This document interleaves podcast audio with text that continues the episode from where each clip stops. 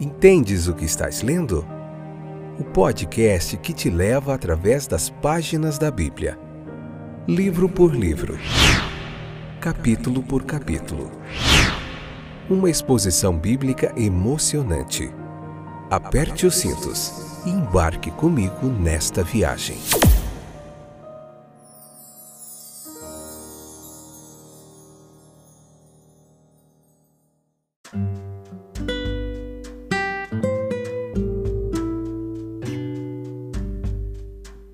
Olá, eu sou o Fábio e esse é mais um fantástico, excepcional, fora de série episódio do podcast Entendes o que estás lendo. Que legal! Hoje é o. Deixa eu ver onde que a gente está aqui. Deixa eu me encontrar aqui. É, Evangelho de Marcos, capítulo 9, a parte primeira. É isso que nós vamos ver hoje nesse estudo sequencial da Bíblia, capítulo por capítulo que a gente está vendo. Como que vai você? Tudo bem? Satisfação tê-los de volta aí conosco para nós juntos aprendermos mais um pouquinho do texto bíblico, muita teologia bíblica aí para você, é, de forma gratuita, um toque aí no seu celular, você que está no carro, em casa, no trabalho, é, dentro de um ônibus, num trem, no metrô, seja muito bem-vindo. A gente vai juntinho aqui meditar um pouquinho no texto bíblico. Eu tenho certeza que você vai aprender muita coisa legal para você aplicar aí na sua vida, tá bom? Então hoje é o capítulo 9, a parte primeira, episódio número 474. Essa é a sexta temporada. Já vimos Êxodo, já vimos Gênesis, já vimos Levítico, Evangelho de Lucas, Evangelho de João. Tá tudo aí para você no Listen Notes, no Deezer, no Spotify, no Amazon Music, no Google Podcasts, Apple Podcasts, enfim, em vários distribuidores aí, sendo espalhada a palavra de Deus no Brasil e no mundo aí, em mais de 14 países, cinco continentes. Nós temos um povinho aí fidedigno que está sempre conosco e você faz parte disso, tá bom? E hoje a gente vai falar bastante da transfiguração, aqui Marcos capítulo 9. A gente vai ver que foi no intervalo ali de seis ou oito dias após a confissão de Pedro e o ensino de Jesus a respeito da cruz. Então ele ali está numa alta montanha, ou seja, em algum vale ou local isolado ali da montanha. Nós vemos que existem aqui, eu quero trazer para você as duas interpretações a respeito de que lugar é esse ou qual é a montanha. Tá? As duas versões a respeito do qual, aonde é o monte onde ocorreu a transfiguração. A primeira versão diz respeito ao Monte Tabor, sendo o local tradicional. Mas a mais antiga identificação do Monte da Transfiguração como Tabor foi por Orígenes, lá no século III. É, também foi Cirilo de Jerusalém, ele mencionou ali, Jerônimo no século IV. E existe uma igreja da Transfiguração, lá no topo do Monte Tabor. Mas existe outra interpretação, e essa é que eu endosso e que eu concordo, se é relevante para você, é sobre o Monte Hermon, esse lugar. Foi sugerido pelo Lice Food por duas razões. Ele é o monte mais alto da região, né? E a transfiguração ocorreu no Monte Alto, segundo Mateus, capítulo 17, versículo 1. E está localizado perto de Cesareia de Filipe, Mateus capítulo 16, versículo 13 diz que foi onde os eventos anteriores a este ocorreram. Então, tomando isso como pressuposto, todas as evidências são a favor do Hermon, pico coberto de neve ali, como semelhante a uma sentinela como esse lugar, tá bom? As encostas frescas ali, nas terras altas, proporcionariam um retiro agradável para o Cristo cansado da labuta terrena. Veja que foi um problema que ele teve que superar. E isso ele procurou fazer por meio da oração e na comunhão, por meio da comunhão com o Pai, da comunhão divina. Por esse motivo, e os sinais fornecidos pelo restante do capítulo aqui começaram, o dia começaram bem a respeito à medida que desciam. E isso supôs, então, nos supõe que era uma cena noturna, certo? Ele costumava orar durante a noite, nós vemos isso aqui em vários relatos, e os discípulos estavam pesados de sono, como nos diz um dos evangelistas. Isso dá um caráter peculiar à ocorrência. supor que esse tenha sido o caso, mas que eles estavam totalmente acordados quando a visão apareceu, é o que Lucas nos demonstra e nos assegura no seu relato. Veja que a duração da visão, ela não é sugerida. Ele foi transfigurado diante deles. A mudança descrita pela palavra grega aqui, nesse contexto, é que literalmente ele muda de forma. Ele foi mudado diante deles. Foi uma mudança na externalidade da pessoa, uma espécie de glorificação temporária, efetuada sem dúvida de dentro para fora e não de fora para dentro. Veja que isso revelaria a glória essencial do Espírito que tabernaculou, ou seja, habitou entre nós, na sua glória ao mesmo tempo que estava naquela esfera inferior que era humana. Mas, meus queridos, nós vemos aqui que é, foi numa esfera inferior que era humana, mas naquela esfera superior que era divina ao mesmo tempo, pois Cristo era divino e era humano ao mesmo tempo. Veja que o brilho geral de sua aparência é notado, relatado pelos três evangelistas.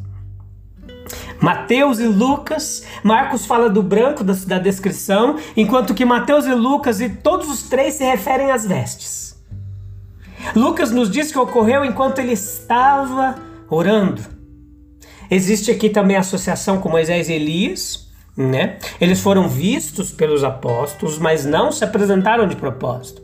Eles estavam conversando com ele. E Lucas nos conta o assunto de sua conversa, que eles estavam falando sobre a morte dele que estava prestes a ocorrer em Jerusalém. Veja que eles eram os representantes do mundo invisível, mas também representante da lei, Moisés, e representante dos profetas ou da profecia, Elias. Veja que eles lançaram os fundamentos do reino da justiça, que ele aperfeiçoou.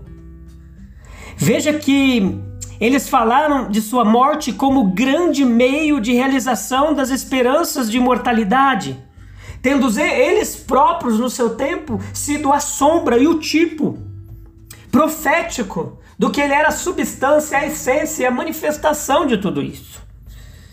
Sim, meus queridos, ele está em unidade essencial e espiritual com todos eles. A sugestão de Pedro aqui no texto foi resultado do seu zelo, mas não segundo conhecimento. É, ele aparentemente é suficiente para ele ver seu mestre em termos de igualdade com aqueles grandes homens do passado. Mas há uma compreensão discriminada em sua proposta um desejo também de prolongar a duração do êxtase que ele e seus companheiros estavam sentindo quando ele propõe: vamos fazer uma cabana aqui, uma morada e vamos ficar por aqui mesmo. Ele quebra a grande harmonia da evolução da cena, mas mesmo este texto, mesmo dessa forma, ele é cheio de instrução para nós todos. Então anota aí. Os três relatos dos evangelistas concordam nas palavras: Este é o meu filho, ouve-o.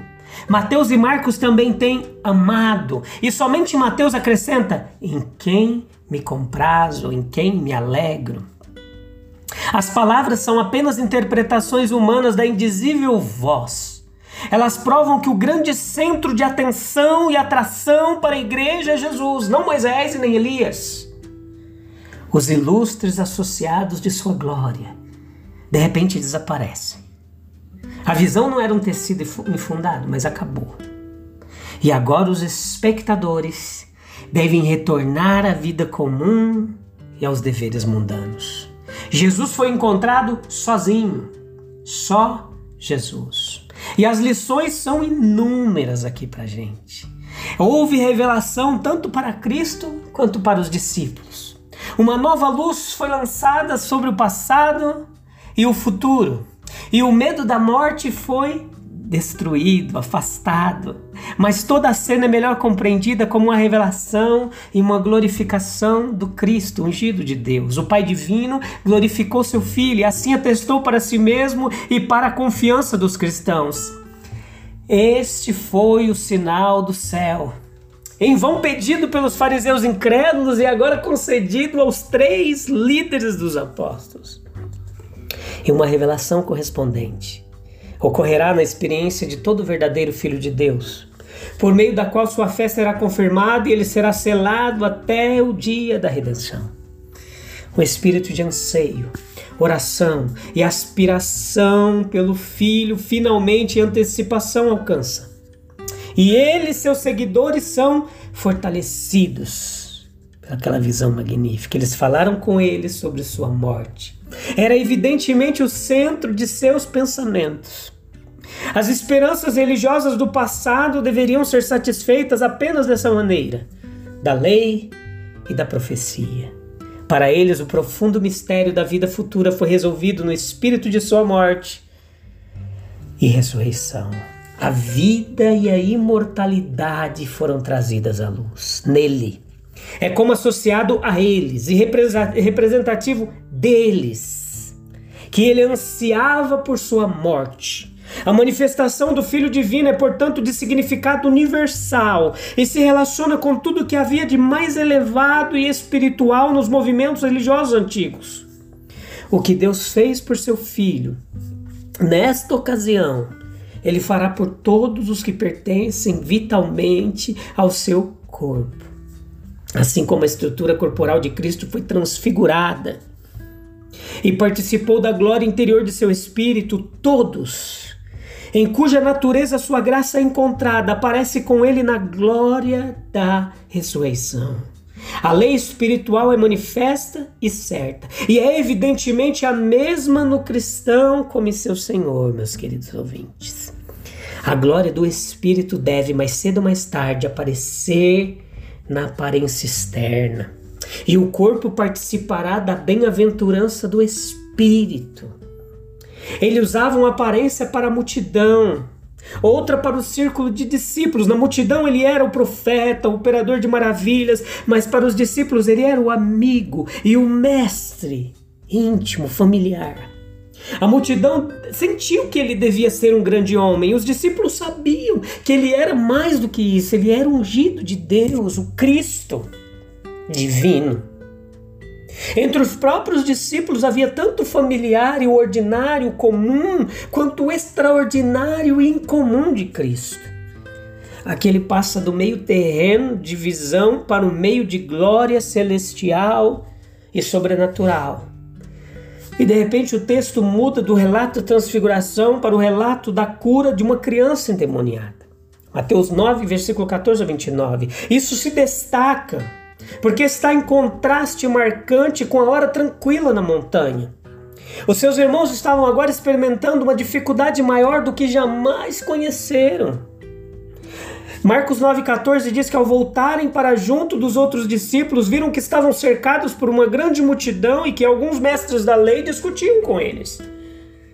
Mas a discussão que eles enfrentaram Constituiu para os três um passo intermediário para a vida real e os eventos e problemas diários. Cristo, por outro lado, ele parece ter recebido uma maior plenitude de consciência e poder messiânico por meio de sua transfiguração.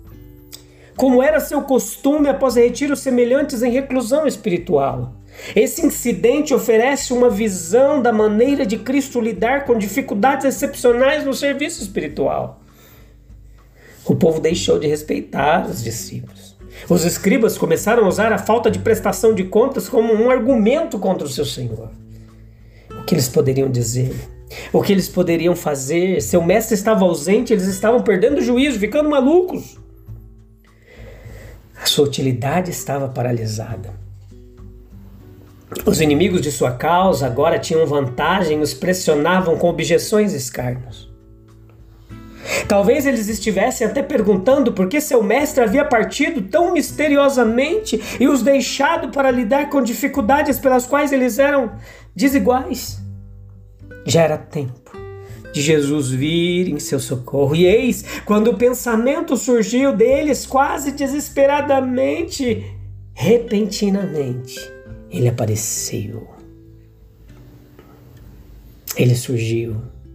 A multidão, quando viu, ficou maravilhada. muito maravilhado. Ele veio no momento certo, como se soubesse a necessidade de sua presença. Para o povo em geral, ele lamenta a falta de fé e lentidão para receber as coisas de Deus. Eles tinham as maiores razões para a fé, as suas obras e ele mesmo, no meio deles, e ainda assim não acreditavam. Ele dá vazão a um sentimento de cansaço, desgosto que o domina e diante do qual ele ainda trabalhava e tolerava.